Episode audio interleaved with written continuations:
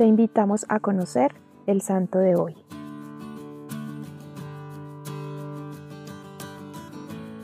Hoy conoceremos la historia de San Osvaldo de Nortumbria.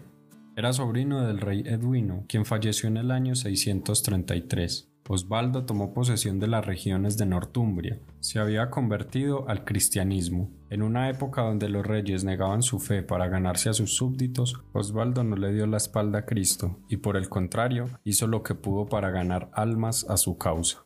Los sajones y bretones mantenían continuas guerras con el fin de poseer el territorio de Nortumbria. Uno de ellos era Cadwallon, que poco a poco estaba saqueando las provincias y matando a los familiares de Osvaldo, quien apenas pudo reunir un ejército pequeño para prepararse. Antes de la batalla, Osvaldo mandó hacer una cruz de madera, la plantó en la tierra y le pidió a sus soldados que se postraran ante ella. Aunque no todos eran cristianos, los soldados se arrodillaron y pidieron a Dios su auxilio en la batalla. Efectivamente, derrotaron al ejército de Cadwallon, que los superaba en número.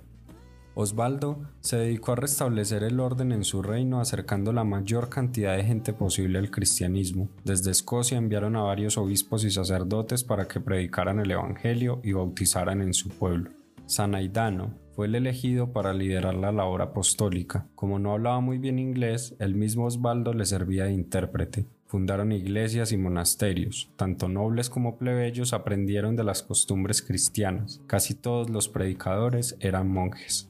Osvaldo quería ganar una corona mayor, la corona eterna, y oraba constantemente para conseguir el cielo. Extendió tanto el reino de Northumbria y ayudó a la conversión de tantas personas que los demás reyes de Inglaterra lo consideraban su señor. Algunos lo llegaron a llamar emperador de Gran Bretaña. Osvaldo se casó con la hija del primer rey cristiano de Wessex, de quien además de ser yerno fue padrino de bautismo.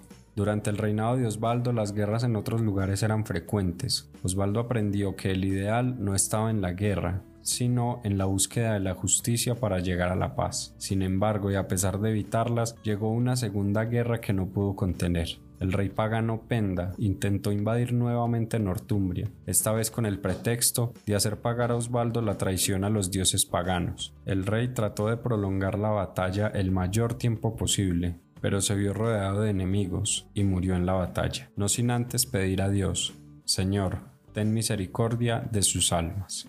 Señor Jesús, te pedimos esa sed de almas que caracterizó a San Osvaldo de Nortumbria, que no tengamos miedo de mostrar nuestra fe y con el ejemplo acercar cada día más personas a ti.